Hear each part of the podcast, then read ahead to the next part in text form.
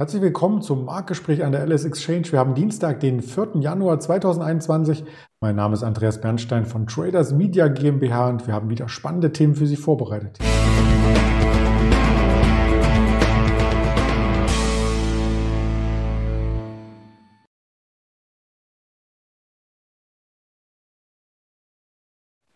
Natürlich sprechen wir zunächst über den DAX, der weiter stark ist, den zweiten Tag in diesem Jahr und den zweiten starken Tag, muss man sagen. Und wir haben den Sektor der E-Mobility zum Jahresstart hier im Blick, denn da gab es einige Kursaufschläge gestern an der Wall Street, die wir genauer begutachten. Aber auch auf den deutschen Markt schauen wir mit einer Lufthansa, mit einer Boeing und traditionell, wie das am Dienstag so der Fall bei uns ist, sprechen wir mit dem Daniel Saurens über den Markt, den ich recht herzlich begrüße. Hallo Daniel. Hallo, schönen guten Morgen und gutes neues Jahr. Ja, vielen Dank. Das auch nochmal an dich ganz offiziell auf dem Kanal. Wie bist du denn ins neue Jahr auch börsentechnisch reingekommen? Eigentlich recht gut, muss ich sagen. Ähm, ich habe festgestellt in meinem privaten Portfolio, dass ich den Hedge, also die Absicherung, noch mal ein bisschen fester zurren muss, weil ich wollte eigentlich recht defensiv ins äh, Jahr starten. Ähm, die letzten zwei Jahreswochen 2021 waren ziemlich erfolgreich, weil ich am 20.12. Äh, wirklich mein Depot ziemlich gedreht hatte in diese Panik rein. Aber jetzt, wenn ich mir Wohler angucke und ähm, ja, so einige Indikatoren, die sind schon wieder sehr überkauft. Und für mich ist auch diese erste es ist zwar eine volle Woche, für viele zumindest in Deutschland und auch in den USA natürlich, aber ich glaube, dass so die ganz große Marktpower am nächsten Montag kommt, äh, wenn dann die Ferien auch beendet sind. Und äh, dann will ich mal sehen, was der Markt so wirklich drauf hat. Ja, das werden wir uns äh, gerne anschauen. Vor allem auch immer das Sentiment, was wir im Blick halten. Den Fear and Creed Index, den sahen wir ja zwischenzeitlich mal bei 20. Und da sagtest du, das muss so der 20. Dezember gewesen sein. Ja, da sollte man antizyklisch denken, denn das Pendel geht immer von einer Seite zur anderen. Jetzt sind wir schon wieder bei einer 68. Und deswegen mahnst du auch ein wenig zur Vorsicht, richtig? Ganz genau. Ich will nicht der Spielfelderber sein, aber der Mahner und Warner an der Stelle. Und ähm, vielleicht kann man sich auch die Marktverfassung mal damit anschauen.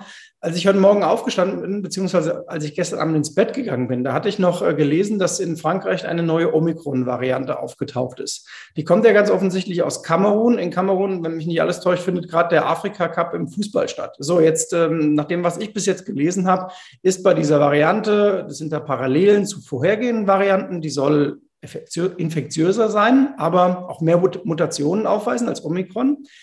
Und den Aktienmarkt interessiert das überhaupt gar nicht. Das wird heute Morgen null thematisiert, wo man ja eigentlich sagen könnte, Mensch, da haben wir doch wieder einen Unsicherheitsfaktor sogar aus diesem großen Bereich äh, Corona. Aber so sind Märkte eben. Wenn Sie das nicht hören und nicht sehen wollen, dann spielen Sie es auch nicht. Und genau das ist der Fall. Deswegen heute Morgen mein erster Blick ging in die vorbörslichen Indikationen bei euch und dann natürlich auch äh, auf die BioNTech-Aktie. Und es tat sich bei der BioNTech zum Beispiel nada, gar nichts.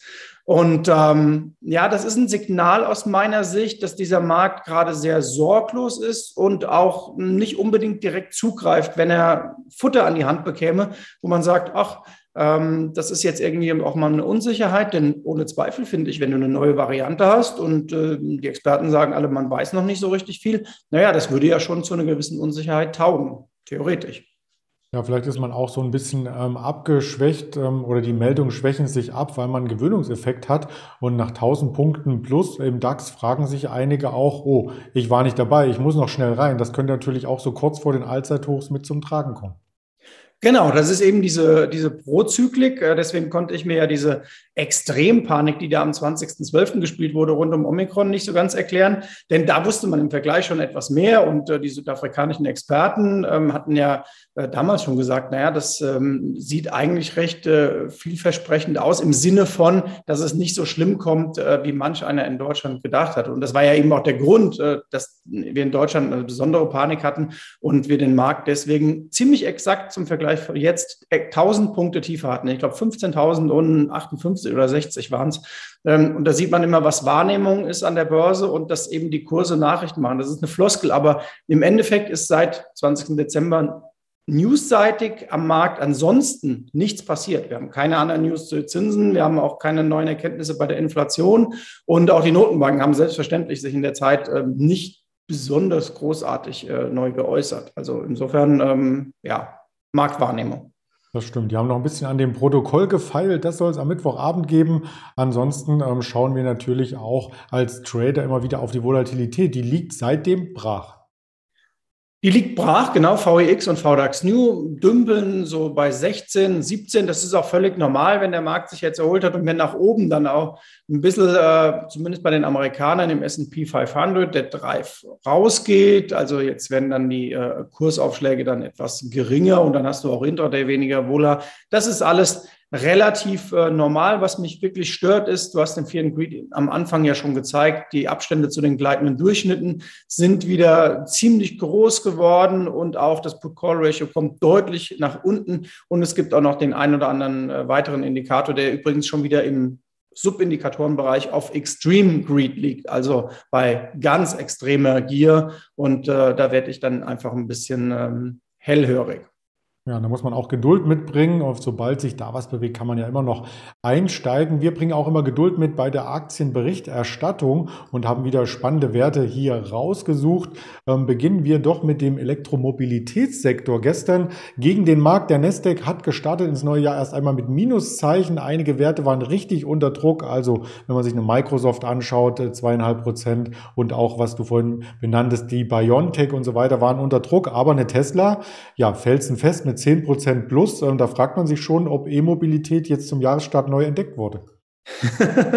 genau, jetzt wissen wir alle, dass wir einmal E-Autos fahren. Ja, ähm, wie man hört, hat Tesla ja in Fernost äh, ganz gut verkauft und aufgetrumpft und äh, das, was sie an Prognosen liefern momentan und auch an richtigen Zahlen, das muss man ja auch mal klar sagen, das passt. Ähm, ob da Wert und Preis einer Sache passen, das lasse ich mal dahingestellt sein. Ich glaube, es war ja ein Analyst, der City, der äh, sich letzte oder vorletzte Woche geäußert hatte und irgendwie gesagt hat, ja, also das, klingt alles gut. Und das Wording las sich so nach dem Motto, Mensch, Tesla ist ganz cool. Und dann hat er, glaube ich, das Kursziel hochgesetzt. Ich habe jetzt die Zahlen nicht genau im Kopf, aber es war so von 230 auf 270. Das war so die Range, in der das Kursziel für Tesla erhöht hat. Und äh, wir haben dann in der Börsengruppe schon ein bisschen geflaxt. Vielleicht hatte die Eins vorne vergessen oder so. Aber nein, der Mann hat in der Tat positiv geredet, aber das Kursziel war ungefähr so 800 oder noch mehr Dollar unter äh, aktuellem Stand. Ja, kann man auch machen. Ne? Also Vielleicht stand da in der Fußnote, dass er von den Split ausgeht. Genau, das war auch der Gag in unserer Gruppe. Der hat den äh, 1 zu 4er Split schon mindestens oder 1 zu 5er eingerechnet. Genau. Ja, das, das kann sein. Aber beim Blick auf den Markt muss man nicht immer nur auf den Platzhirschen schauen, auf Tesla, sondern vielleicht auch auf eine Lucy. Die stand von der Performance her gestern der Tesla nichts nach. Genau, äh, schön im, im Windschatten geblieben, um im äh, Sprachbild zu sein. Also E-Mobilität generell gestern äh, gesucht und die Lucid ist ja ein bisschen kurios. Die zog letztes Jahr ja mal massiv nach oben. Dann gab es wirklich diesen deutlichen Rücksetzer, der noch äh, weitaus deutlicher ausfiel als der zwischenzeitliche bei Tesla. Und jetzt hat, kriegt man so die zweite Luft und der Weg geht dahin, ja, dieses Allzeithoch ähm, wenigstens mal in Angriff zu nehmen, auch wenn es da noch ein Stück weit zu gehen ist. Ja, die wollen wir trotzdem weiter mit im Auge behalten, genauso wie die Emission vom letzten Jahr aus dem Autosektor in Deutschland, die Auto 1. Die kommt noch nicht so richtig ins Rollen. Ja, Auto 1 war im Jahr 2021 so eine Aktie, wo man sagt, wenn du wirklich einen Schrott im Depot haben willst, dann nimm die. Also die Kursperformance war, muss man sagen, katastrophal. Äh, der IPO-Preis war auch komplett überzogen. Also da hatte ich ähm, damals mit ein paar Leuten geredet hier aus Frankfurt, die auch in Investmentbanken IPOs äh, einwerten und sich da Gedanken machen. Und da war unisono die Meinung, also der Preis ist absurd. So, und jetzt haben wir aber das Phänomen gestern gesehen, dass die Verlierer des Jahres 2021 im Grunde überall gespielt wurden. Wir haben ja auch gesehen, die Teamviewer war gestern stark, ähm, Auto 1 äh, war stark, dann äh, Lufthansa war gestern, letztes Jahr ja auch keine brillante Aktie, gestern ganz vorne dabei. Auch eine TUI hat sich äh, bewährt in den letzten Tagen und selbst in den USA sah man das. Also jetzt ist einfach neues Jahr. Du hast ähm, die Bücher vom letzten Jahr zu und jetzt gilt eben Performance 1. Januar. Und wenn sich diese Auto 1 dann 2022 von diesem komplett ruinierten Niveau, sage ich mal so, äh, erholen sollte, dann hast du es eben positiv im Buch stehen und das sieht man. Ja, die Lufthansa hast du schon angesprochen. Das wäre ja eine Alternative zum Autofahren oder zum im Auto gefahren werden, wenn dann doch der Autopilot irgendwann sich mal durchgesetzt hat. Die Lufthansa hat gestern ordentlich abgehoben, über sieben Prozent. Das kennt man gar nicht. Das kennt man gar nicht, aber sie ist schon seit ein paar Wochen unser Favorit und äh, bei Lufthansa würde ich es auch anders sehen als bei der Auto 1. Ich finde, die Lufthansa hat nach wie vor eine starke Marke. Die haben natürlich jetzt ein paar Probleme durch die ganzen Pilotenausfälle. Das äh, hat man mitbekommen, gerade in die USA. Da fallen ein paar Strecken aus. Aber ähm, ich bin da vielleicht auch ein bisschen biased, weil ich gebe gerne auch ähm, 10 oder 20 Prozent mehr aus fürs Fliegen und nehme dafür eine Airline, die ihre Angestellten ähm, passabel äh, behandelt. Aber ich finde, die Lufthansa hat nichtsdestotrotz eine starke Marke und ähm, die wird sie in den nächsten Jahren ausspielen. Und das ist natürlich dieser Nach-Omikron, Nach-Corona-Play, den man gestern in den USA auch mit äh, Norwegian Cruise Line und mit Carnival sah und auch mit Alaska ja zum Beispiel, auch eine Aktie, die ich sehr spannend finde in den USA. Immer schon, wenn es in Krisen geht, dann kann man die manchmal einsammeln. Und die Lufthansa, da trifft das Gleiche jetzt zu. Und da muss ja der Weg nach oben nicht zu Ende sein 2022. Ja, das gilt vielleicht auch äh, für die Boeing. Die Boeing war der schwächste Wert letztes Jahr übrigens im Dow Jones. Und als schwächster Wert, da fragt sich der eine oder andere, wie viel Minus hat er denn gemacht? Plus ein Prozent. Es gab nicht einen Wert im Dow Jones, der Minus war letztes Jahr. Und äh, deswegen schauen wir jetzt mal auf die Boeing als Underdog, vielleicht dieses Jahr auch wieder angesagt. Siehst du, da hat sie ganz am Ende die Kurve noch gekriegt, als ich nämlich geschaut hatte, das war ein paar Handelstage vor Jahresende, da lag sie noch ein bisschen im, im Minus. Und wenn ich das richtig im Kopf habe, dann war die Home Depot auch ganz vorne dabei ja, bei den guten Aktien. Genau. Gestern hat man gesehen. Die hat noch die Goldman Sachs überholt. Genau, so war es, ne? Genau. Und gestern konnte man sehen, das Bild gerade rumgedreht. Also auch das natürlich so ein bisschen die Story. Bei Home Depot kaufe ich dann vielleicht weniger ein, wenn Corona vorbei ist. Dafür aber Boeing Profiteur als äh, Ausstatter und als äh, Hersteller. Und vor allen Dingen natürlich diese Wette. Ähm, es ist keine Silvesterwette in dem Sinne, sondern eher so eine Neujahrswette am Aktienmarkt, dass die Verlierer des Vorjahres dann bei den Gewinnern sein könnten. Und ähm, das könnte man bei den Boeings äh, sehen. Übrigens auf Indexbasis ganz interessant. Da waren ja die Chinesen und die Japaner ganz hinten, die Australier sehr weit hinten mhm. auf Indexbasis. Ganz vorne waren äh, die Schweden. Ähm, ja. Also das ist auch ganz interessant zu sehen. Und die Österreicher. Auch das haben wir hier. Ja, ja, und der ATX, genau. Genau, das haben wir hier ausgewertet. Gerne dazu nochmal in die Historie reinschauen auf dem YouTube-Kanal der Alice Exchange und heute nach vorne blickend auf die Termine, die noch kommen.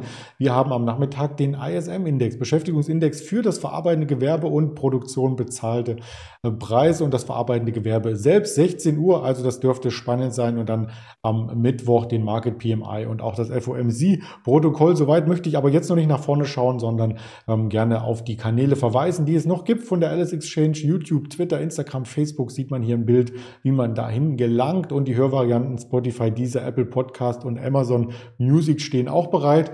Insofern, äh, wir sind auch bereit für die nächsten Videos. Äh, Daniel, ich freue mich, dich dann nächste Woche wiederzusehen. Genau, zur ersten richtig vollen Handelswoche dann. Genau, vielen Dank. Bis dann. Bis dann.